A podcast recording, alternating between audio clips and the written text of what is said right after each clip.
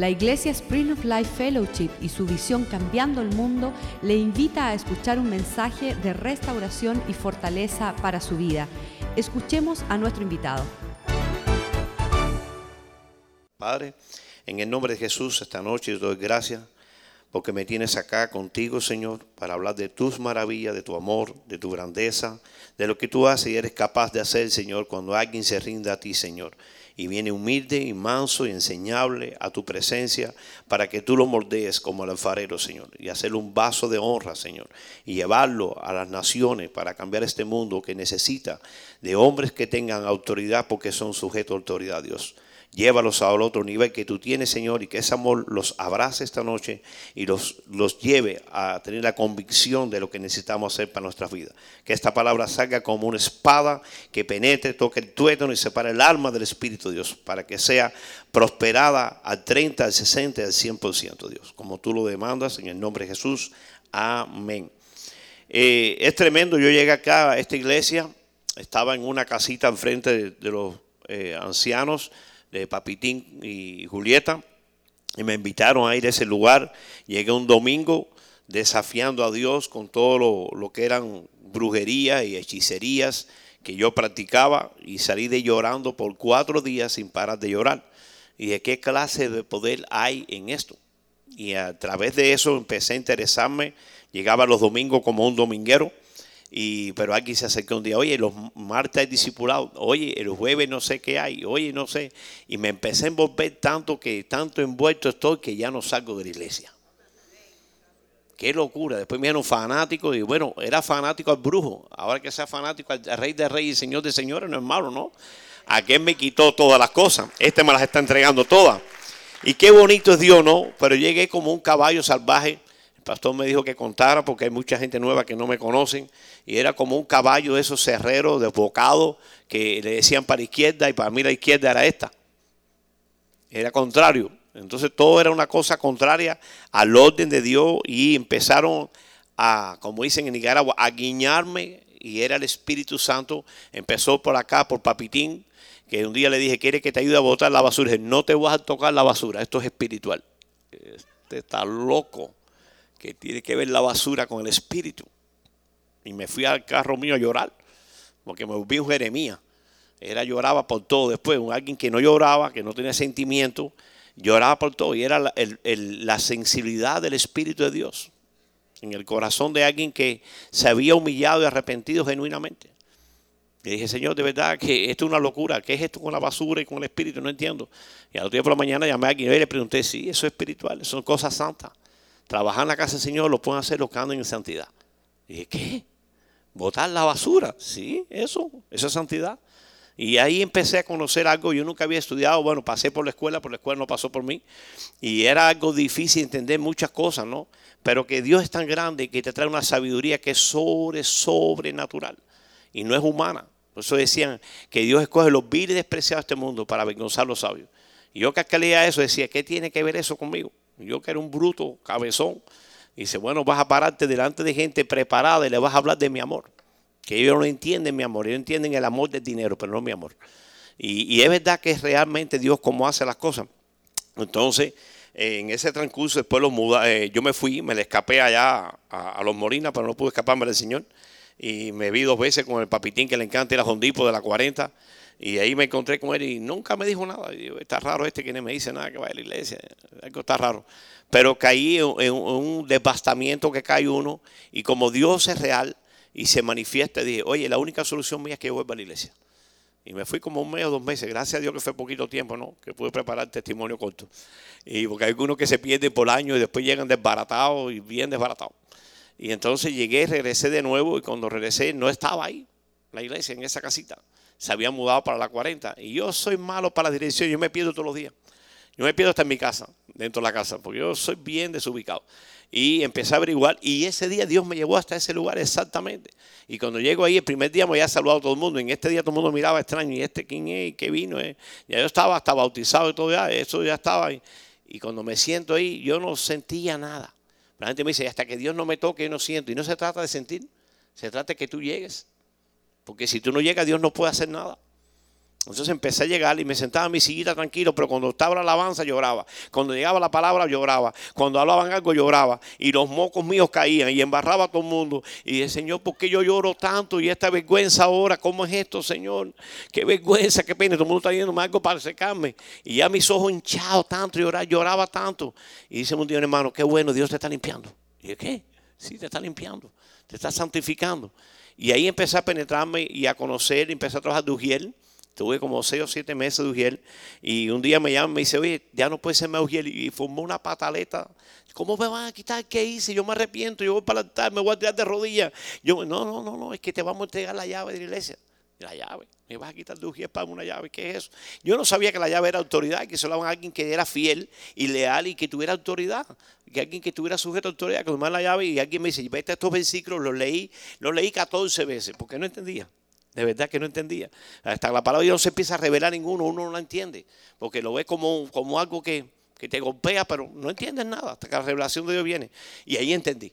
De ahí entonces continuamos y empezó el Ministerio de Alimentos a pedir hombres para trabajar en el ministerio. Me empecé a acercar al Ministerio de Alimentos. Eh, estuvimos 10 años con Keiko. Así que Keiko fue una de, de, las causantes de mi gritería, de madrugada gritando, clamando a Dios y pidiéndole a Dios socorro. Porque ¿cuántos saben cuando la cosa se aprieta un poco uno pide socorro? Cuando no hay salida por ningún lado, las dificultades son grandes y no hay abierto nada y tú dices, ¿y ahora qué? Si ya no puedo caminar, por ahí paso, me regañan. Si yo para acá me regañan, si yo para acá me regañan, si me echo para atrás me regañan, ya no sé qué más hacer. No sé, Señor, y eran griterías constantes, gritaba, Señor, Señor. Y en una de esas llega una mañana y me dice Keiko, oye, aquí vino la gitana, está por allá atrás buscándote. Dice que ya sintió que la presencia de Dios estaba aquí, que había alguien clamando a Dios. ¿Y qué? Si aquí no había nadie, eran las 3 de la mañana cuando dice eso. No había nadie, sí, Dios escuchó el clamor ese. Y esta mujer que no estaba ni conectada a Dios ni nada de esas cosas, me dio una palabra bíblica. Y yo dije, wow, qué tremendo Dios. Y ahí empecé yo a enamorarme de Dios, viendo que Dios escuchaba mi oración, que Dios escuchaba mi clamor, que Dios sabía mis necesidades y que Dios estaba expuesto para ayudarme en mi vida. Entonces empecé a, a entender, a ver lo que era una autoridad y someterme. Entonces llega uno de mis líderes y me dice, oye, no te puedes sujetar a tu autoridad, solamente a mí. Y yo lo miré y dije, oye, según lo que yo he leído, la palabra de Dios dice que toda autoridad es puesta por Dios. Y todas son autoridades y hay que sujetarse a ellas. Y si para cualquiera, bueno, es lo que dice la palabra de Dios. Yo no voy a decir lo contrario. Tú me dices que a ti nada más. Entonces, las demás autoridades que están puestas, ¿para qué están puestas? Para otro. Porque si yo llego a esta iglesia y hasta ahora el jefe los quiere y, y me dice que no puedo sentarme, yo tengo que sentarme donde me diga él. Es una autoridad que está puesta por Dios ahí. Y si llega a la escuela dominical y la maestra que está le dice que usted tiene que firmar ahí para coger su hijo, usted no lo hace, usted está en rebeldía. Esa maestra que está ahí es una autoridad puesta por Dios. Y yo empecé a entender estas cosas. Y ahí parecía un reverendo. ¿Qué tal? ¿Cómo está? Y, y, eso eh, crea un corazón de, eh, de sujeción de sujeción. La gente dice, yo voy a nada más respetar a Papitín, porque Papitín es bien nice conmigo. Oye, papo, tienes que respetar todas las autoridades, a tu papá, a tu mamá, las maestras, hasta los médicos, los doctores. Yo no les recibo nada cuando me dicen, como dice Clarita, yo no voy a recibir nada de lo que digan ellos, pero yo no voy a llegar diciéndole al médico que está loco, no. Gracias, doctor. Yo bajito digo, yo reprendo esta lengua y la condeno. Ya. Amén. Y se acabó. Porque no sabe nada. ¿Para qué le voy a hablar yo a él si no sabe nada? Yo tengo que hablarle del amor de Dios hacia mi vida, que ha alargado mi vida. Hace ya como 10 años me dijeron, oye, si sigues como va, ya duras 3 meses. Bro, hace 10 años. Y estoy aquí sirviéndome Dios. Pero vino un, recordatorio del diablo que me dijo, oye, acuérdate que tu familia casi todos murieron jóvenes, tus tíos. Y el diablo es tan mentiroso para recordarte esas cosas. Y yo fui y busqué al pastor rápido. El pastor, yo te dije, oye, vamos a reprender a ese diablo. Ahora mismo. Y lo reprendimos. Y yo nunca más le he querido escuchar a alguien que diga algo contra de lo que Dios va a hacer con mi vida. Y usted tiene que hacer lo mismo, reprender esos espíritus. En vez de tú fajarte con ellos, repréndalo en el nombre de Jesús. Ahora, viene esta parte que yo investigué con mi vida. Cuando usted es sujeto a autoridad, usted tiene autoridad rápidamente. Entonces, si usted no tiene autoridad, usted no reprenda a ningún demonio porque lo va a matar a usted. Porque el mismo Señor, al arcángel Miguel, eh, vamos al libro de Judas 1.9, y mire esta historia tan, tan, tan sencilla en este libro. Y esto me lo trajo mi pastor un día a mí porque yo me fui a orar por un hombre que estaba endemoniado. Y los demonios me cogieron a mí. Y dije, ¿cómo van a coger a mí? Porque yo no estaba bajo autoridad. Estaba en rebeldía y en pecado. Y ahí lo dice bien claro. Dice, pero cuando el arcángel Miguel contendía, es decir, que estaba en una discusión con el diablo, disputando con él por el cuerpo de Moisés. Fíjate, por alguien que se murió ya, ya no está ni vivo, alguien que estaba muerto y, y, querían ¿Por qué? Porque el diablo tiene un propósito aún estando muerto tú. Porque mucha gente dice, eh, pero, ¿y ese fue cristiano? Sí fue cristiano. Fue un hombre que pagó un precio cuando acá eh, partió José, José Rey. Era un hombre de Dios. Estuvo apartado, pero un hombre de Dios que pagó un precio en el ejército del Señor. Y cuando alguien viene a decirme a mí, de alguien de los siervos de Dios, le oye, no, te reprendo. Y dice, el arcángel Miguel dice, por el cuerpo dice, no se atrevió a proferir juicio de maldición contra él, sino que le dijo, que el Señor te reprenda. Y muchas veces nosotros estamos yendo a lugares a hacer cosas que Dios no los ha mandado a hacer. Hasta que tú no te seas un hombre sujeto o mujer sujeta a autoridad que es dispuesta por Dios, es que Dios delega autoridad sobre ti. A un nivel agresivo. Imagínense ustedes, muchas veces nosotros estamos conversando con alguien en una conversación, vamos a decirlo normal, por un matrimonio. Y diciendo, bueno, ¿y tu matrimonio cómo está? Y de pronto esta persona se dice, bueno, estoy teniendo problemas con mi esposa porque el problema es que ella no me respeta. Y yo le digo rápidamente, ¿y a quién tú estás respetando? Dice, yo a nadie. Entonces, ¿qué tú quieres? ¿Que tu esposa te va a respetar? Mira, no te vista que no va a entrar. Pero yo soy su esposo. Dice la Biblia que soy la cabeza de ella. Pero este pidió el otro versículo. Es mejor. Toda, toda eh, eh, hombre debe estar sujeto a Cristo, que es la cabeza de la iglesia. Entonces, si tú estás sujeto a Cristo, tú te vas a sujetar también al pastor, a los maestros, a los jefes de ujieres. Son autoridades que Dios ha establecido. Vamos a hablar de la iglesia. Allá afuera hay policía, allá afuera hay cien mil cosas que uno tiene que respetar. Estoy un día en el recorrido, yo me paro un policía, yo no venía haciendo nada, paré mi camión y cuando el hombre vio que me demoré un minuto bajarme el camión, sacó la pistola. Y cuando vi aquella pistola en otros tiempos, yo la agarro por el cuello porque era bien guapito, ¿no? Me tiré me rodillé. Cuando me arrodillo, que miro, había como 10 más que venían para arriba de mí. Y el Señor, ten misericordia. Y cuando alcé la cabeza, no existía nadie más. Imagínate que me pongo a hacer mi chistoso. ¿Qué me pasa? ¡Búmbata! Y nosotros a veces los paran porque de verdad los tienen que parar porque les damos un pare, porque les damos un semáforo y los ponemos a discutir con las autoridades. Rápidamente tú llegas a tu casa, el primero que está bravo es tu esposa.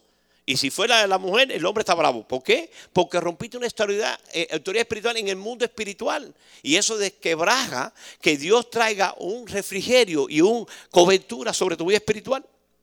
Increíble. Le estoy diciendo que yo he vivido, yo no sé lo que usted, tal vez usted ha vivido diferente. Lo que me ha peazado a mí en mi vida. Llego al ministerio ese día yo, después de pasarme eso, y cuando cuento eso, a los cinco minutos tengo un problema con un cliente que se está llevando tres dulces y eran dos dulces y me dijo cubano ladrón, me dijo hasta la hora que iba a morirme. Y lo único que hice de nuevo fue arrodillarme, Señor, ten misericordia. Entonces hay momentos en tu vida que dices, oye, termino un pleito afuera, me humillo y me tengo que volver a humillar de nuevo. Sí, de nuevo. ¿Quién tú eres para no humillarte? ¿Quién tú eres para no humillarte? Y muchas veces ya cuando somos pastores o somos ministros o somos eso, ya queremos, echamos como gallitos pavos, echamos entrando ahí, echando guapería a todo el mundo. Yo les digo ya a los muchachos en, Nicaragua, les digo, oye, yo estoy aprendiendo, llevo 15 años en esto. Ustedes cállense en la boca y esperen el tiempo de Dios, porque son gallitos finos. Ya cogieron ya Alita y se pone, cuando estaba en la casa de soltero, esa es otra parte que voy a contar. Me ponen de autoridad a mí, de palma, eh, y tres hermanos más, cuatro que no están aquí ahora. Aquello era una guerra. Era una guerra. Yo decía, Señor, ¿y qué voy a hacer? Te estoy preparando para tu boda. ¿Qué tiene que ver esta gente con mi boda? Yes. La convivencia de la familia. La convivencia de la familia. Y, Palma se me perdía a las 2 de la mañana y llegaba a las 4 hora de irme a trabajar. Y, y, eran unas cosas tan preciosas que uno dice, por eso es que Dios las permitió. Para, para poder crecer y madurar en el carácter, en una autoridad. Estamos, yo, eh, yo siempre estamos al día pagando la renta, pero los demás tres, era una odisea. Y Palma me decía, yo te ayudo. No, Palma, tranquilo, Dios va a proveer. Y Dios va a proveer, y Dios va a proveer. Pero oye, el momento que hay que pagar, hay que pagar. Porque queda un testimonio bien feo. Y la gente, no, no tengo, no me llegó el dinero, no, no me ha llegado. No, es que no me pagaron, no, que, oye, varón, eso no tiene que ver nada con eso, es carácter, e, e, eso es autoridad. Todavía a esta altura, esta señora que yo conocimos, ¿no? Yo la llamo hoy y dice, oye, cuando quieras la casa, yo voto los que están ahí. Porque se dejó un testimonio de sujetarse a una autoridad. Aún si usted está rentado en el lugar que está, dicen que no puede tener perro y usted tiene perro, usted está mal. ¿Aló? ¿Aló? A mí me pasó. Le estoy diciendo mi vida. Yo estoy en mi corazón esta noche. A mí me encantan los perros. Y tenía uno en un apartamento y ladró un día y el dueño dijo, oye, ¿tienes perros? Sí. ¿Y sabes que es ilegal? Sí, me voy ya mañana. Me fui. Dije a mi esposa, arranca que los vamos. Y arrancamos y nos fuimos. Dejamos esa casa, nos fuimos rápido. O cuando los pajaritos, cuando chiflaban mucho arriba en el apartamento y llegó la dueña igual. Aló. Muchas veces mi niña quiere un perrito, sí, pero no puedes tenerlo porque te dijeron que no puedes tener en la, en la comunidad que tú estás viviendo, no puedes tenerlo, es prohibido. Tienes que respetar. Tienes que respetar. Usted me está mirando mi historia de No, le estoy dando mi vida, lo que me sucedió a mí por 15 años caminando con Dios. Y a mí me importaba que me dijeran que tuviera perro. Yo no tengo uno, tengo una fábrica de perro. Porque era bien grosero a la hora de contestar. No me importaba. Imagínate cuando yo la, brujería en Cuba, que era prohibida, ahora no habrás abierta. Ahora todo el mundo tiene la mano rula puesta en la mano en Cuba, pero antes la brujería. Decir que tú eras brujo, estabas perseguido. Y yo les decía a los policías, oye, te mato, te meto arriba el caldero brujería mío. A los policías lo hablaba así yo.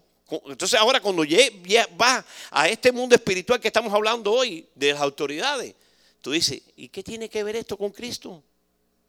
El mismo Cristo que le dijo a Pilato, tú no puedes hacerme nada si mi padre no te lo autorizado. Cuando alguien me hace algo, me dice, oye, gracias Señor, porque tú mandaste a esta persona a tratar con mi vida. ¿Tú sabes cuántas limas han pasado por aquí que me han tocado este pellejo mío? Uh, ya ni contarla. Ni contarla.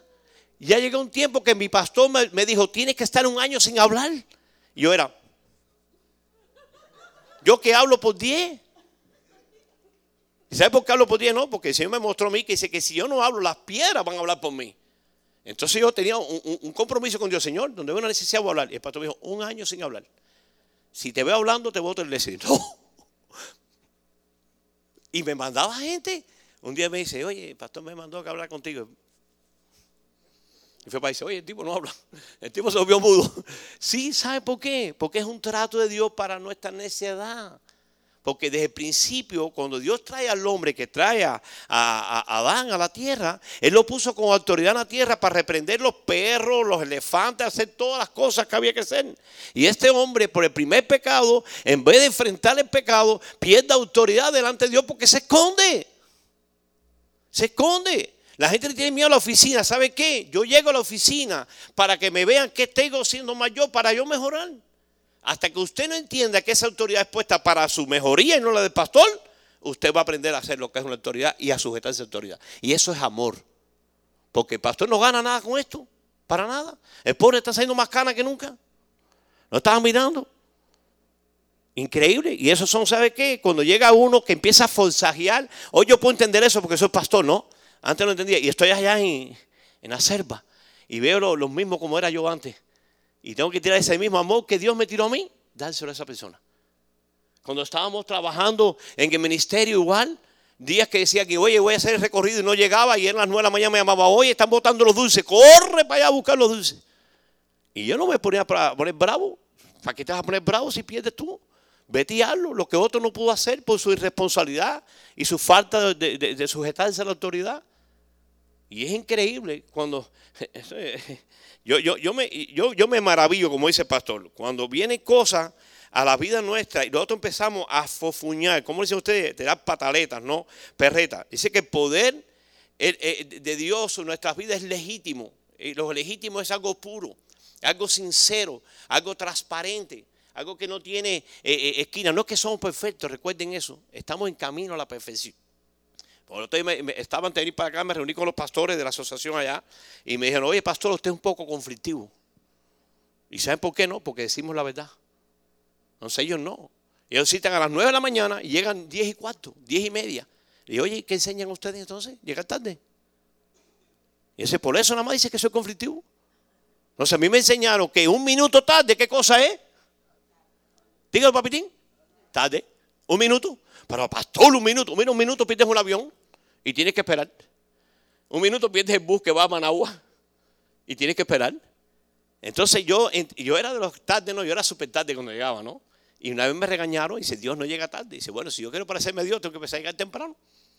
Y empecé a formar ese carácter en mi vida, bajo la autoridad que me estaba sobre mi vida para enseñarme, para pastorearme, para dejarme yo pastorear. Dice que Génesis 2, versículo 15. Génesis 2, versículo 15. Tomó pues Jehová Dios al hombre y lo puso en el jardín del Edén para que lo cultivase y lo guardase.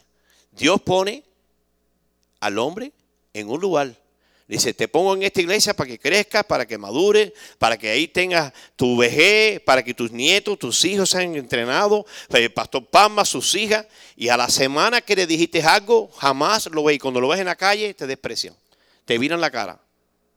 ¿A nosotros está pasando eso en Nicaragua? No, pastor, esta es la iglesia que Dios me trajo. Y a la semana lo corrige y se van. Y lo vuelvas a saludar y te viran la cara como si tú fueras un leproso. Un leproso. Entonces, no puede tener autoridad. Cuando preguntas por su vida, su esposa es la que está mandando en la casa, él lo botaron de la casa con la mamita, se fue para casa la mamita, ahora viven como novios. Y esos desorden que tú oyes, que solamente porque no se sujetan a ninguna autoridad. No se sujetan. Yo cada día, yo y mi esposa nos enamoramos más, vamos para nueva, 10 años ahora ya. Eso es un milagro. Usted que no, usted no me conocieron. Si usted me conociera, estuviera diciendo, wow, 10 años. ¿Qué aguante tiene esa mujer? Yes, 10 años. Negándome yo para servirle a ella. Para tenerla como una reina y una princesa. Y no para ganarme el cielo. Es para, ¿sabe qué? Para que me vaya bien. Porque es mi ayuda idónea. Cuando yo oro a Dios, y no sé si le conté el otro día, yo vine aquí por los papeles míos que estaban vencidos ya, los de residencia, tenía que renovarlo. Y ella estaba orando por una parte y yo por la otra. Orábamos todos los días por los papeles, tremendo. Y Dios una mañana me dice, oye papo, ¿sabe qué? Vete y te pide perdón a tu esposa y agarra la mano y oren juntos. Y primero te pido perdón, ¿verdad? Perdón. Mamita, te pido perdón, vamos a orar juntos por los papeles. Terminamos a orar y a la hora llamaron, sus papeles están listos. Qué tremendo. Lo sujetamos a la autoridad que dice Dios, que oremos juntos, que no lo separemos solamente para orar ferventemente para algo y que no abandonemos. eso. si nosotros cumplimos lo que dice la autoridad, y es lo que se enseña en esta iglesia, ¿no? O enseñamos que lo contrario. Y entonces, no, no, yo con mi esposa no ora porque va a verme mis debilidades. Oye, si ella sabe, ella debe irte nada más, ¿sabe tu problema? Rápido. Ella conoce rápido. Mi esposa me conoce a mí, así dice, tú no leíste proverbio hoy. No, valen bastante. Yo sabía que no había leído Proverbios. Porque cuando yo leo Proverbios, es como que se revela algo de sabiduría para la vida. Y Gerardo se ríe porque es, la, vida de un ser humano. Queremos llegar a la iglesia y coger todo lo que está en la prédica y después salimos de aquí y hasta la otra semana o la otra, si se los acuerda, viene a la iglesia, volvemos a llegar a ver lo que dice Dios. ¿Qué carácter? ¿Qué obediencia? ¿Qué sujeción? No, nada. Nada. Y eso los pasa a nosotros cuando, no los que estamos aquí hoy, no porque estamos, ¿no? Eso es para los que no llegaron hoy. Menos mal, transmíteselo a ustedes.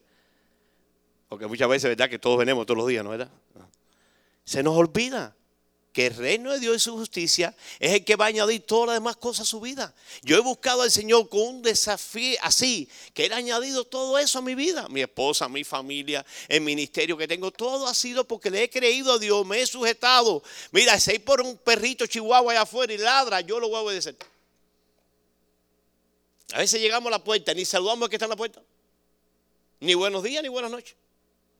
¿Es verdad o no es verdad? Dígame, si no es malo decir amén. No es malo. Porque yo lo hacía al principio que llegué a la iglesia. Mira, este pesado. ¿Qué se cree este? Yo venía con toda esa carga de pecado en mi vida que yo veía a todo el mundo inferior a mí. Inferior. Y ese es el hombre que no está sujeto a ninguna autoridad, a él mismo, a yo. Me encanta ver a Rafael en la puerta. Cuando Rafael está en la puerta, yo sé que está confiado en la iglesia. Porque él está velando por la casa del Señor. Y viene temprano. Yo cuando estoy llegando, mamá, ya está Rafael, no hay problema ninguno. Está Rafael en la puerta, no hay problema. Porque él está velando la puerta de la casa del Señor. Eso es lo que Dios lo ha mandado a hacer él. Y a usted muchas veces le ha mandado a hacer algo y usted quiere hacer lo otro que no le ha mandado a hacer. Y está atravesándose por encima de la autoridad que Dios te ha dicho que te haga. Eso me pasó a mí. Cogí siete ministerios aquí. Era el hombre orquesta. Y un día tiré toalla y pañuelo y todo el mundo, no puedo más. Dice, pastor, ¿y quién te mandó, hijo? Entonces me regalan un libro y el libro decía, nunca hagas más de lo que tú puedes hacer, porque Dios no te da más carga que tú puedes. Entonces me quedé en las cámaras por siete años, me quedé pastoreando a los solteros, y porque pastoreaba a los solteros, que tremendo ministerio teníamos ahí, ¿no verdad, Italia? Y eso era precioso. Cuando nos reuníamos los viernes ahí, lo gozamos. Y me quedé en la logística, que le digo yo, aprendí una palabra nueva ahora. Y eso era todo lo que había en la iglesia. Hay bautizo, ahí estoy yo. Ahí hay que botar escombros, ahí estoy yo. Hay esto, ahí estoy yo. ¿Por qué? Porque es el cuerpo de Cristo y tu asistencia ahí se sabe que tú estás sujeto a lo que está sucediendo. Porque la gente quiere que se sujeten a ti, pero tú no sujetas a ninguno de los demás que están haciendo algo. Eso se llama egoísmo. Eso no viene de parte de Dios. No viene de parte de Dios. Estaba un, llaman ahora de Nicaragua y dice, pastor, hay una hermana que quiere tener más ministerio. Digo, dile que sea fiel en lo que está. Que no quiera tanto ministerio. Y hay gente quiere estar en todo, menos en ninguna cosa. No quieren estar en nada. Porque están en todo, pero faltan a todo. Y fulano no pudo venir y dejó embarcado a todo el mundo. Y eso eh, muchos hacemos muchas veces eso. Y es ser fiel y leal a lo que Dios te ha mandado a hacer y cuando Dios te lo ha mandado a hacer.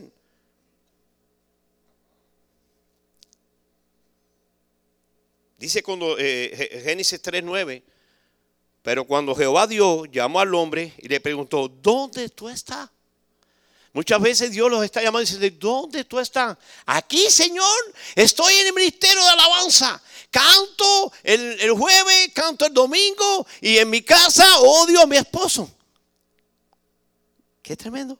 Porque Dios sabe eso cuando Él te está llamando, qué está sucediendo con tu vida. Porque cuando Dios llamó a Adán, sabía lo que estaba pasando con Adán. Él sabía lo que había hecho Adán ya. Él le preguntó, pero él sabía lo que Adán había hecho ya. Y sin embargo, Adán me decía, oye, metí la patica comí de la frutica y no le dije nada a la sierva. En vez de, él entender lo que había hecho mal delante de Dios, entonces Dios le dijo, ok, varón, ¿qué vas a hacer? Ya perdiste tu autoridad ahí. Ya me imagino que es un perro ladraba. Estaba riéndome, estamos una, una, noche, como a las 10 de la noche, íbamos a, casa de una hermana y salieron unos perros grandísimos así a, a, a Y me bajé, en el nombre de Jesús te reprendo, perro basura, sal de aquí. Y los perros, y se dice mi esposa, wow, wow, sí, tenemos que tomar la autoridad de lo que Dios nos ha entregado a nosotros. Me acuerdo de eso, eso he aprendido todo aquí yo con todos los testimonios, la hermana Julieta, el día de la pistola, y oye, yo te reprendo a ti con la pistola, la sangre de Cristo te dio. Y yo decía, estás loca, una pistola la van a matar, matar. Yo he experimentado lo que ellos experimentaron y es real, y es real, pero ¿sabes por qué no lo hacemos? Porque no estamos sujetos a autoridad. Y Dios no te puede dar autoridad. Hasta un chihuahua te damos de, no es grandote, hasta un chihuahua. Y eso es vital. Ahora tenemos un niño que se llama Oscar Joaquín, va a tener dos años. Oscar Joaquín, antes de venir para acá, tres horas una reunión, tuvo sentado en una silla un niño de tres horas. Y aquí los hay los grandotes que se levantan en la prédica cada cinco segundos. Porque no obedece que el que está aquí predicando no es un hombre, es la palabra de Dios para darte vida para ti, para todas tus generaciones. Yo me siento ahí y no me muevo para ver lo que Dios tiene para recibir. Le estoy diciendo mi vida, mi vida, eso, eso usted sabe lo que incomoda eso. Levantarse como que no te interesa lo que está pasando. Ya eso lo oí ya. Ese, ya, ese, ese bigotú canoso, ah, yo lo oí ya. Sí, ese pastor de Cuba, el peleón, sí, yo lo conozco. Me voy, me voy al baño un ratico. Y allá se ponen a hablarle de atrás y entretienen hasta los muchachos que están estudiando. ¡Aló! Dígame. Se acabaron amén. Dios mío. Ese es el amor de Cristo, que quiere abrazarlos hoy, decirlo hoy lo que Él tiene para nosotros si nosotros somos obedientes. Porque los desobedientes no pueden tener nada de esas cosas. No las pueden heredar. Yo decía, Señor, si este es el amor tuyo, no lo entiendo. Ese es el amor de Él. Ese es el amor de que Él te abraza a pesar de lo que te señala lo que está mal, para que tú lo reconozcas, para que tú te arrepientas y regreses a Él. Vamos al Salmo 51. A ver si tal vez es que no, no le he leído muchos versículos. No quiero ser mi teólogo esta noche. Quiero hablarles de mi corazón, lo que he convivido, lo que he vivido por 15 años. Y no entré en los detalles ni de la brujería, porque el diablo da reconocimiento a otro, yo no. Yo lo doy a Cristo. Salmo 51, versículo 10. Cree en mí, oh Dios, un corazón puro y renueva mi espíritu firme delante de mí. Renovando nuestros corazones porque muchas veces ya los tenemos adaptados, como decía el pastor ahorita en Rivera, que llegamos y vemos eh, la Santa Cena como un acto más del principio de mes y ni lo examinamos, ni reconocemos lo que está pasando. Mira, les digo algo, el día que yo llegue a la iglesia y yo no eche una lágrima, tengo que examinarme fuerte. Tengo que examinarme fuerte. He perdido el temor de Dios porque yo no soy perfecto. Yo tengo muchas cosas en mi vida que tengo que cambiar en mi vida. Y yo sé que no puedo cambiarlas. Dios la va a hacer si yo me humillo a Él. Y mi esposa lo sabe. Cada vez que ella me dice algo, digo, mamá, gracias. Me falta bastante. Pero ¿sabes qué? Que con Cristo todo lo podemos. y no voy a renunciar a lo que él llamó, a ser un príncipe en su pueblo. Él los llamó con ese llamado, ser la autoridad en el pueblo de Dios. No seguir siendo pateados, zapateados. Dificultades vamos a tener, crisis vamos a tener. Pero ¿sabe qué? Que Dios renueve nuestro corazón, que Dios renueve nuestra fuerza, que Dios cambie nuestro lamento en baile, que la danza del Señor sea continuamente en tu boca y no en tus pies si no puedes danzar, sino en tu corazón. Ese Señor te alabo a pesar de esta situación. Yo sé que tú estás en control, tú estás en la situación, yo sé que tú me vas a la victoria y ya lo que pase, ya tú lo hiciste ya. Estoy de acuerdo contigo. Gracias, Señor. Versículo 12. Devuélvame el gozo de tu salvación y un espíritu generoso me sustente. Muchas veces lo dice Pablo, recuérdate de tu primer amor, que lo has perdido por el Señor por el servicio a los hermanos en la obra del Señor. Lo dice en, Hebreos, Hebreos 6, 10, Hebreos 6, 12. Mira a ver si es ese. Hebreos 6, 12. Vamos a ver si dice. No, el 12, mira, el 10, por favor, perdón. Ok, porque Dios no es injusto para olvidar vuestras obras y el trabajo de amor que habéis mostrado haciendo su, su nombre, habiendo servido a los santos y qué más. Y siguiendo que no sirva más. Que siga sirviéndole. ¿Cuánto llevas Clarita con tu casa abierta? 30 años. ¿Y sigue sirviendo Clarita? 30 años y sigue sirviendo. Eso es testimonio de agradecimiento, de una alabanza a Dios. No te te olvides el servicio y sigue sirviendo a Dios. Porque Dios va a recompensar y Dios te va a recompensar lo que tú has hecho. Dios no es injusto para no reconocer las obras de tus manos. Porque Él lo dice en tu palabra y su palabra es sí y amén. Diga amén porque dice sí y amén. De alguna forma tiene que decir que hicieron amén. Así digo en Nicaragua. Ah, no va a decir amén. Dice que la cosa dice Dios, dice que sí y amén. Entonces ya dicen amén porque hay otros que dicen amén por cualquier cosa. Oye, tú eres un feo. Amén. Ya porque tienen el amén como un religioso. Y eso también Dios lo aborrece. Porque dice que los fariseos se llamaban eh, eh, con toda su gala y, la hipocresía que tenían grande. Le digo algo. Yo a veces veo a alguien predicando y digo, wow, tremenda prédica. Me sacó los sesos.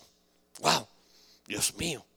Pero me pongo a hablar después con esta persona y lo que sale son flores, como dice Papilín, límpiate la boca. Y yo pensé que estaba sucia, eran las malas palabras que decía yo. Y cuando le dices algo se ofende. No, pero yo tengo tres títulos de teología. Y yo tengo varios de ellos. En la brujería, en la borrachera, en la mentira, en mujeriego. Ahí saqué discipulado mío y salí exitoso. Pero no obstante eso, te voy a enseñar mi título. Lo firmó Artiquendo. El doctor Molina, el pastor Joaquín. Ahí está. Pero ese no es el que me hace ser quien soy yo, sino mi vida. Mi vida. A veces que le he dicho a los pastores, les pido perdón si los ofendí. Les pido perdón. Pero la palabra de Dios es viva y eficaz y vino para confrontarnos a nosotros. ese es su amor. El amor confronta, el amor viene para disciplinar, para, eh, dice, soltarte y animarte y enseñarte. Ese es el amor. Yo lo entendía al revés, ¿no? Para mí el amor era que me dejaran hacer todo lo que me gustaba a mí. Eso para mí el amor. Que haga lo que quiera, eso es amor. No, eso no es amor. Eso no es amor. Eso no es amor. Versículo 13 creo que vamos. ¿No es así? bueno, dice, entonces enseñaré a los transgresores tus caminos y los pecadores se convertirán a ti. ¿Qué estamos haciendo en Nicaragua hoy? Enseñando lo que aprendimos aquí. Aquello es como decir Spring Life Fellowship, manantial de vida en miniatura en el viejo Chinandega. El, Nick Molina, que llegó y fue dos palabras que habló. Se paró sin el púlpito, salieron dos lágrimas. Me encanta, me encanta su corazón. Dice, increíble es que lo que tenemos en Miami está aquí. Dase, no hablamos nada. Suficiente. El pastor cuando fue la otra vez dijo, esta es la Coca-Cola. La misma Coca-Cola de A está aquí. No ha cambiado letras ni nada. No se modifica nada. A usted le enseñan algo, luego hace diferente. No. Dice que el mismo Cristo decía, yo hago lo que mi Padre me ha mandado. Yo no hago otra cosa. Lo que Él diga que yo haga, yo lo voy a hacer. Estaba yo con el pastor reportando los, seis meses pasados y de pronto había algo que estaba fuera del lugar y me dijo, oye, dices, ya, agarra el teléfono, hey, quiten eso, ya. Ni ellos preguntaron por qué, ¿para qué vas a preguntar? ¿Tú has visto un carcelero preguntar por qué está preso? está preso. Ya estás ahí. Tienes que esperar y las penalidades están ahí. Tienen consecuencias en nuestras vidas.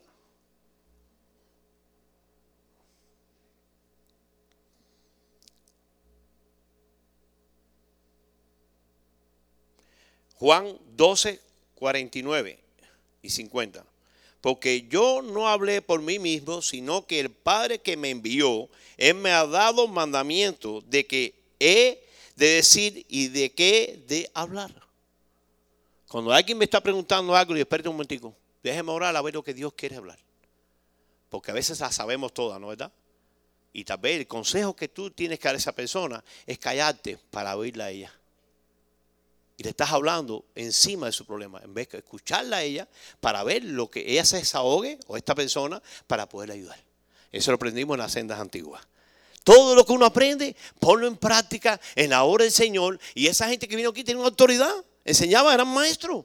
Entonces uno a veces aprende para tener un conocimiento teólogo, pero no lo puede poner en práctica porque no es obediente. Oye, yo sé más que tú de la palabra de Dios. Yo sé, si no sé nada. Yo único que sé que soy obediente. Nada más. Y cuando me dijeron Nicaragua, amén. Oye, mira, amén. Empezó en Jonte la cosa. Cuando lo quitaron ese ministerio de Jonte, yo lloré lo que usted no se puede imaginar. Eres bebé, el primer bebé. ¿Y usted sabe lo que es un bebé? Un niñito en los brazos. Lo que son papá y mamá. Mira cómo mira Byron. Es lo más precioso que hay. Y esos bebés es la iglesia de Cristo que se está preparando para venir el Señor. Yo cuando alguien me dice, se fue fulano a la iglesia, a mí me duele. Me duele.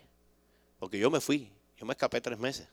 Y les digo algo, triste, súper triste, súper triste.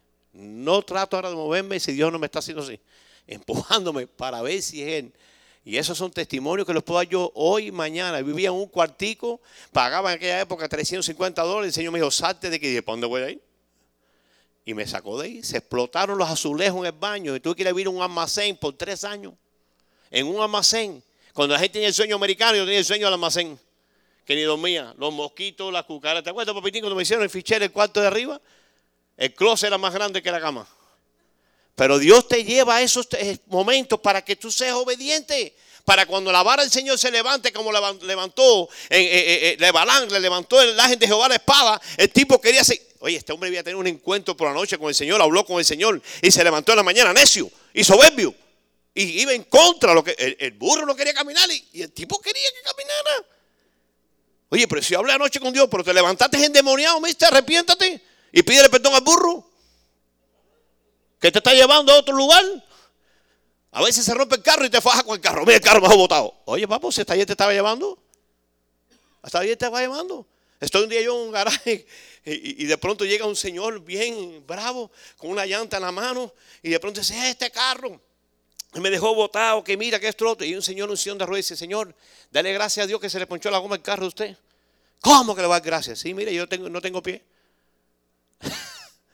A veces estamos mirando nuestras dificultades que Dios las permite para mostrarte algo. Romanos 8, 28 y 29, ¿qué dice?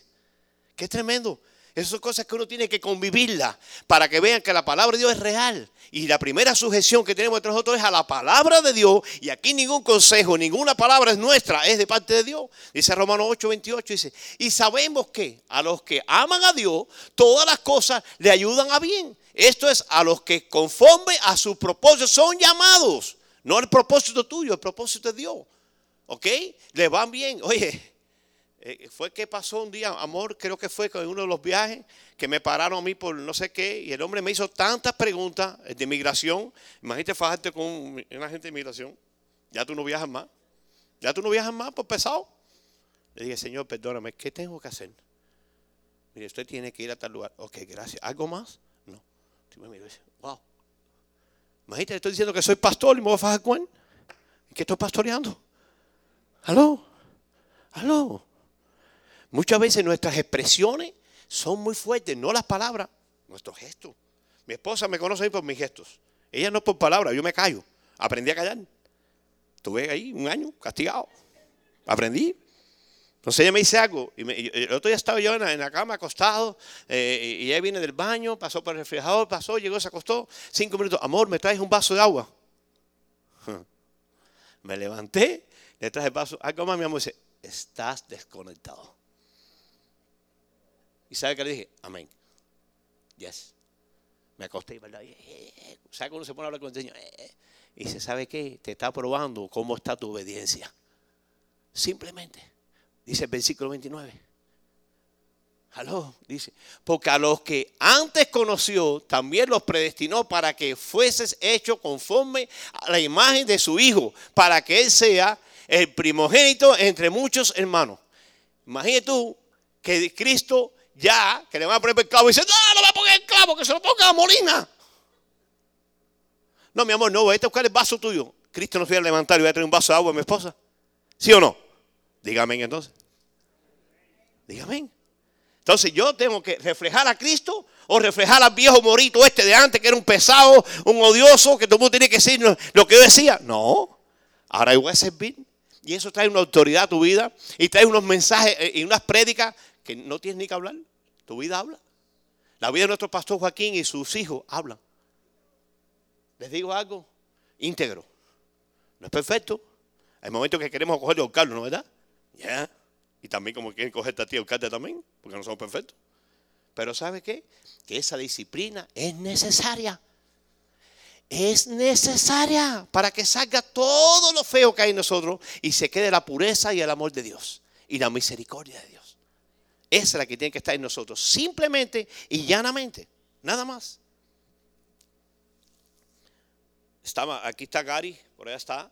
Eh, llegó Gary, llegó el pastor Joaquín, el pastor Mediero y Caracol a, la, que se hizo ya un, eso de los maestros en la colonia y llegamos al, cuarto como a la una de la mañana y el aire no encendía.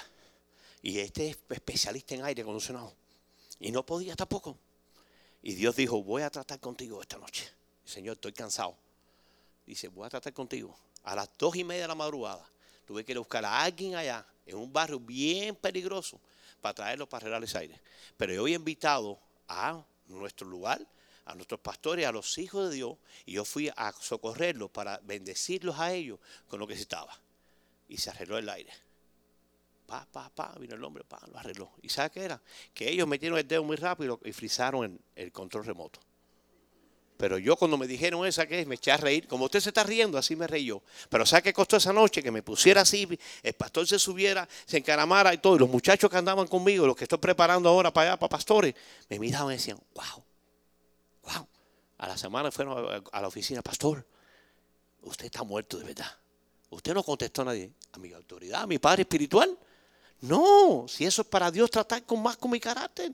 Algo más quiere sacar Dios. Y David decía, hey, no le tires, no, que tiene piedra. Algo más quiere sacar Dios de mí. Algo más. La noche antes de venir para acá me cayó una piedra en el carro. Me pasé por un lugar y me cayó la primera vez y me cayó la piedra. Bueno, segunda vez en México también me cayó una piedra. Eso te va a pasar. Imagínate en otros tiempos yo saco, ¡eh! ¿Qué pasó? Viene un tipo con un cuchillo y te mete la puñalada y ahí se acabó la película por guapito. Cállate la boca y sigue y pregúntale a Dios qué estás haciendo porque tienen las piedras. Si es por predicar, amén. Pero si es por una payasada mía, vete y pide perdón. Que lo tenía que hacer muchas veces. Ahí hay un hermano y dice, no voy más a la iglesia hasta que el pastor venga a pedirme perdón. Yo había hecho diez veces ya. Diez había ido, fui en la once. Hermano, ¿cómo está? Dios te bendiga. Vengo a pedirte perdón. De verdad que he sido bien malo contigo. Vino. Porque no se trata de que tú vas a pedir perdón, es la actitud de Él la que está mal. No lo que yo le hice para que estuviera mal Él. No es lo que estoy haciendo yo, es lo que está dentro de uno. Porque muchas veces lo que está dentro de nosotros no es lo que está en la otra persona, sino en nosotros lo que está. Qué tremendo, Dios es bueno. ¿Cuántos pueden decir que Dios es bueno? A mí me encanta oír como Dios dice, eh, estamos en, era eh, Juan 12, ¿no? Faltaba el 50. Y sé que, y sé que su mandamiento es vida eterna, así que lo que yo hablo, lo que hablo tal como el Padre me lo ha hablado. No como lo habla uno, como el Padre te lo está hablando, como la autoridad. Nosotros tenemos un Padre espiritual aquí y nos está diciendo, oye, este es lo que hay. Y tú dices, no, yo para acá. Oye, no, no, no, yo para acá. Oye, hay bautizo, no, yo voy a hacer un picnic en mi casa. Entonces la gente va para el picnic y no va al bautizo. Si hay una actividad de bautizo, es para que la iglesia esté ahí bendiciendo lo que te bendicieron a ti también. Eso, eso se llama carácter, eso se llama sujeción. Cuando la autoridad va, para ahí va. En, en, mi país, que somos bastante cubanos que estamos aquí, le dicen a la leva. Y cuando me dijeron un día aquí en la iglesia que era la leva, yo quería matar a esa persona. Me dijo, tú le sirves a los hombres. No voy a decir nombre, ¿no? Estaba en el Ministerio de Alimentos, me agarraron, me dijeron, tú le sirves a los hombres. Y me tiró contra la cerca y todo. Yo lo miré, ¿este está loco? ¿No sabe que yo lo agarro por la yugular, le saco la yugular ahora mismo? Y dice el Espíritu Santo, ¿y dónde está tu amor? ¿Y dónde está tu misericordia? ¿Cómo vas a decir que tú eres hijo mío y le vas a contestar a esta persona? Le dice, oye, qué injusticia, qué injusticia. A este qué más cosas le pasan. No, porque era un rebelde. Y entre más rebelde tú eres, más cosas te van a pasar. Entre más rebelde, más cosas, dígalo. Entre más rebelde soy, más cosas van a pasar. Entonces, esta noche el amor de Dios quiere abrazarte y que tú dejes de ser rebelde y seas obediente. Eh, mira, en la escuela enseñan ABC, en la iglesia enseñan obedece. Amén. ¿Sí o no? El único que se puede enseñar en la iglesia, obedece. Deje el ABC. La gente dice, ¿y cuántos números sabes contar? 10, 9, 8, ya se me perdió. Porque ¿para qué tanta contadera? ¿Para qué contar tantas veces las cosas que te están pasando? Cuando es tiempo de arrepentirse y humillarse ante la presencia de Dios. Un Dios grande y poderoso que fue, entregó su vida a esa cruz sin tú decirle nada a Él. Por amor lo hizo. Pero ¿sabe qué llevó Él ahí? tu más genio, tu pesadez, tu falta de hombría, tu falta de obediencia, todo fue esa cruz. Cuando a mí me dijeron que hay un intercambio ahí, todas las mañanas yo voy con una bolsita de nylon, hecho todas mis pesadeces, se las entrego a él y digo, oye, dame tu misericordia, tu amor, porque si no me vuelve loco. Y me encanta cuando dice, la misericordia de Dios es nueva cada mañana, se lo digo, es real, es real. Una noche, las aflicciones que decían Pablo del matrimonio, y tuvimos una yo y mi esposa, un roce. Y ella fue y me pidió perdón. Yo estaba en la hamaca. Y mírala, ¿eh? ahora vino a pedir perdón. ¿eh? Y se fue a acostarse. Y cuando pasé estaba dormida. Y mírala, ni es. Hasta dormida se quedó. Y me fui y me fajé con el Señor. Y el Señor me dijo, oye, orgulloso, vete y pídele perdón. Está dormida, no puedo despertarla. Mira cómo se defiende uno con Dios. ¿eh? ¿Cuántos dicen amén? ¿Eh? Pero ¿sabe qué? Que aunque esté dormida, estaba oyendo. Y fui y dije, amor, perdóname. Por la mañana me levanté y hice el desayuno más rico que había. ¿Por qué? Porque pide perdón. Si no pido perdón por la mañana, todavía estuviera el pastor allá eh, corrigiéndolo. Porque somos así. No queremos pedir perdón nunca. Y pedimos perdón. Perdóname. Perdóname. Perdóname. Yo grabé el disco de Camilo Sexto. Esa es la única canción que me sé. Perdóname, perdóname, perdóname. Porque yo cometo errores cada cinco minutos. Usted no. Gloria a Dios. Enséñame para no cometer tanto yo. Le digo cuando empecé al principio, yo era un caballo de bocado. Ahora soy, mira, pasito fino. El mismo lugar ahí. Oye, va a ser un hueco, no importa. Camina. Para atrás. Ahí. Obediencia, sujeción. Eso es amor por el amor que Dios nos tuvo. Por eso fue obediente y fue esa cruz por amor. Hacer todo lo que había que hacer a través de ese amor. Y les digo algo. Yo soy difícil para predicar del amor. Bien difícil. Súper difícil. Porque el amor no es una cosa que se expresa, se vive. Eso tú lo dices bien lindo, pero cuando sales aquí y llegas a tu casa ahorita, primera prueba llegó a tu casa. Amén. Cuando venía ya subiendo y Señor, gracias por la prueba esta noche. Hello. Hello. Sí, Gerardo, no. Estamos en un viaje de misionero, recién casado y ella. Y regreso yo y me dice, Pepe, no te dije nada, pero el aire acondicionado está roto. Eh cansado. Dios mío, ahora. Y yo le tengo pánico a la corriente. Yo veo la batería linterna y le oigo. Y entonces llamé a un señor de acá de la iglesia, cuando aquí no estaban los personajes estos. Llamé a otro que estaba acá y se apareció y era un cable que se había zafado. Y lo puso. Y dije, ay, baby, gracias, mi amor. ¿Tanto te necesito? dije, amor, es verdad. Los dos lo necesitamos. Estamos ayer, algo ahí dice, acuérdate que somos los dos, somos uno solo. Para yo entender eso, cuando yo me casé aquí, que casi, casi hay mucho acá, yo salí, mi esposa la sonrisa le llegaba aquí y mi cara era así. Y cuando estamos pasando me dice mi esposa, ¿estás bravo? Y yo, no, ¿qué, ¿qué problema tengo? Estoy preocupado. Tremendo lío me busqué. Se acabó mi vida, ahora es tuya. Para que tú hagas con ella lo que tú quieras. Lo dice en 1 Corintios. Los casados se preocupan las cosas de este mundo para agradar a su esposa. Entonces ya no tengo que preocuparme si ella no lo hace por mí, yo tengo que hacerlo por ella. Porque cuando me paro ante Dios, yo tengo que dar cuenta por mi vida, no por ella. Hello, dígame. Ese es el amor de Cristo. El amor es sufrido. El amor no es benigno, el amor no es ansioso, no es envidioso, no piensa en sí, no, no es resignoso. Papitín estaba una semana con nosotros en la casa. Y oye, aguantar una semana sin pelear es duro, Papitín. ¿Y sabe por qué no? Porque somos transparentes y genuinos. Lo que hay es lo que hay. Y si cometemos errores, corríjanos, disciplínanos. Y gracias. ¿Aló? ¿Aló? Se vino para acá porque una hija se iba a casar adelante para preparar la boda. Saca las bodas son una locura y me quedé solo. Y dije, solo en mi casa. No, no se lo quiere nadie.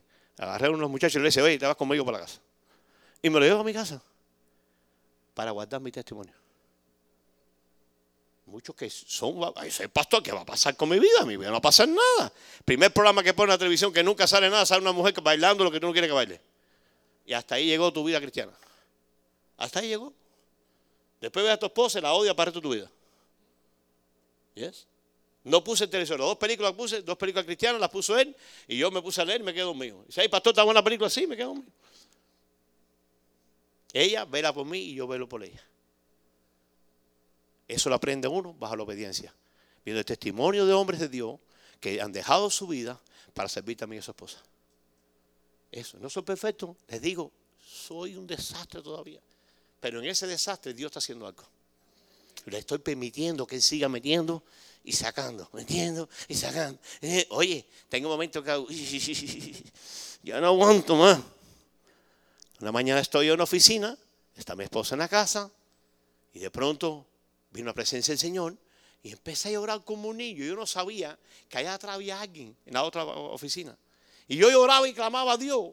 Y cuando me hago los ojos así, el primero que va delante mío, ¿qué tú haces aquí, muchachito? Había entrado por la puerta atrás, que se veía que abierta, por eso Romanos 8:28, pues todo obra para bien. Y él dijo, pastor, vi la puerta abierta, entré y me quedé hasta que llegara usted para que no roben aquí. Niñito de 10 años que pasó buscando a en la iglesia y la puerta va abierta atrás porque aquí se le quedó abierta. Porque allá hay que abrir las puertas, aquí cierra porque se va el aire, allá ábrela para que entre el aire. ¿Ok?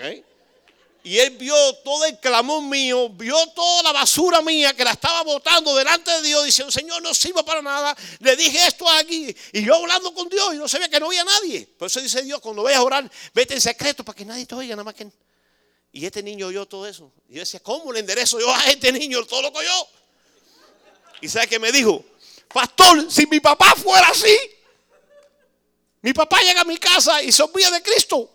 Ni bota la basura, ni hace nada. Se mete en hamaca y cree que está leyendo la Biblia y lo que está viendo en internet por otra cosa. Porque ahora todo el mundo es aparatico ese. Ya no lo suelta nadie, ni yo lo suelto. Ni yo. Porque sabe que como no sé escribir bien, aquí me es más fácil poner mis notas. Pero hay gente que cogen esto para otra cosa. Y esto, esto es peligroso. Esto es peligroso. El día que una autoridad mía me diga, porque, porque hay gente que le han dicho, no lo usen más. Aquí en la, iglesia han dicho a los jóvenes, no pongan más el telefonito, porque están en el text. Se están escribiendo al lado uno al otro. Yo los he visto. Un día estaba en una casa de en Nicaragua y de pronto,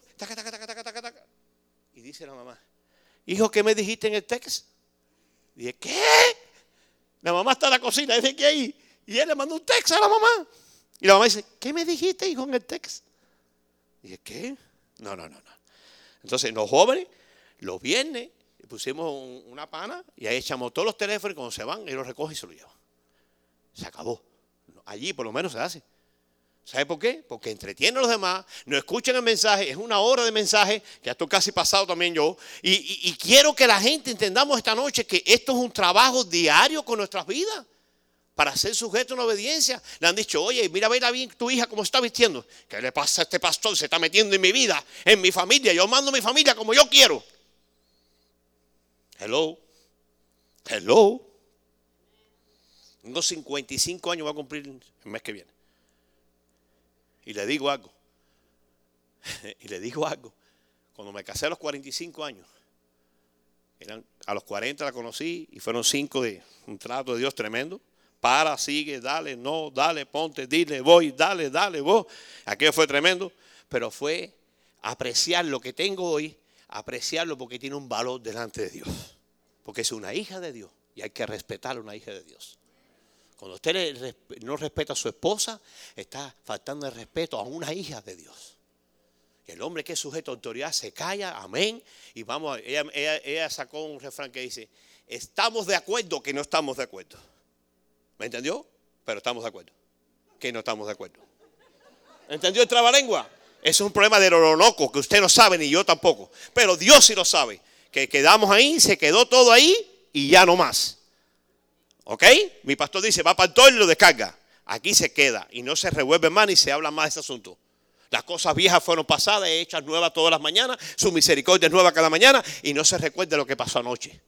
Si usted quiere ser un hombre de éxito, una mujer de éxito y ser obediente y tener autoridad, tiene que hacerlo de esa forma. ¿No hay otro método? ¿No hay otra varita mágica? No es que te conozca los proverbios, no es que te conozca el ni el salmo, ni el himno nacional, no. Es la obediencia, la sujeción a la autoridad de Dios que Dios puso sobre tu vida. Eso es todo lo que lleva a eso. Estaba otra mañana de esas que uno coge loco que se levanta buscando la presencia de Dios locamente para ver lo que Dios va a hacer en el día. De eso que dice, ya no puedo más, Señor, y ahora qué vas a hacer y qué no vas a hacer y qué esto lo otro. Venían las mujeres de allá que iban ahí, las cuatro mujeres que fueron allá, y, dónde las pongo el carro, aquí no caben, el carro no tiene llanta, que el carro no sé qué más, y yo no sé qué más. Y dice, Señor, oye, ¿tú te estás quejando o qué pasa? ¿O tú no crees que todavía yo suplo todas tus necesidades? Dice el Señor, ¡fuah! Así. De esas que vienen con la mano grande, y dice, ¡uy! Tremendo. Esa vida de fe es un precio caro.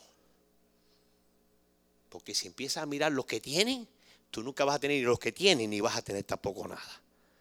Porque estás codiciando los demás. Y eso es un pecado de muerte. El pueblo de Israel por codiciar se quedaron ahí.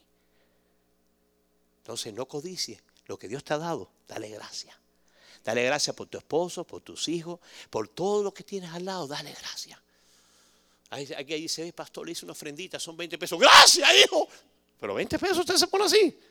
Si no lo tenía, 20 pesos, ¿qué son? 20 pesos. Amén. Entonces, la otra parte de esta película se la voy a decir cuando regrese. Porque esto es un proceso en que vamos caminando. Todo el mundo me preguntó, ¿y cuándo te vas? No tengo fecha. ¿Y cuándo eso? No, no tengo fecha. Yo quiero esta noche, por favor, aquí Claudio al piano. Y, quiero ser breve, pero si usted siente que usted está pasando en esa prueba de la obediencia a la autoridad y que está rebelde, no tenga pena, si quiere pasar, pase, si no se queda ahí, ora, eso no tiene nada que ver. Yo pasaba acá, que sin un llamado, yo pasaba. A mí no me preocupaba que me miraba, a mí me preocupaba que me estaba mirando, me estaba hablando y yo estaba haciéndome duro arriba de la silla. Y ese, yo, ese sabe mi corazón pase yo al altar o no pase, me caiga, me estremezca, me haga lo que sea. Si tú, Dios te habló y a través de este testimonio y estas pocas palabras que te pude dar, pero es la vida de alguien que por 15 años he venido batallando para que Dios haga su perfecta voluntad a través de la sujeción y del amor de él a las autoridades. El altar está abierto si usted quiere pasar. No estamos obligados a que pase. Y si se siente ahí, cuando yo sienta voy a orar por usted. Pero si no, usted pasa enfrente. No, no patees más a tu aguijón. Si este es tu aguijón, el altar está abierto para que Dios esta noche pueda darte un refrigerio, un abrazo de los que da Él. Un abrazo que nunca más vas a olvidar que Él está contigo y está a tu lado. Ese es su amor. No vinimos esta noche a que usted se sienta mal, sino que su amor se manifieste en, su, en nuestra vida.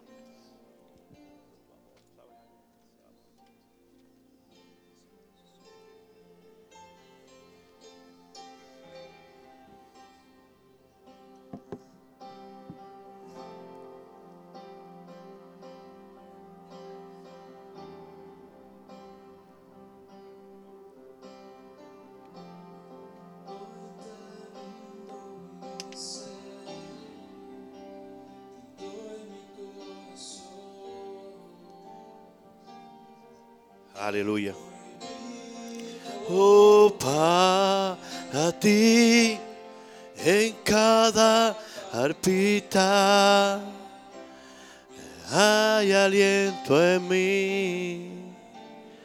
Ah.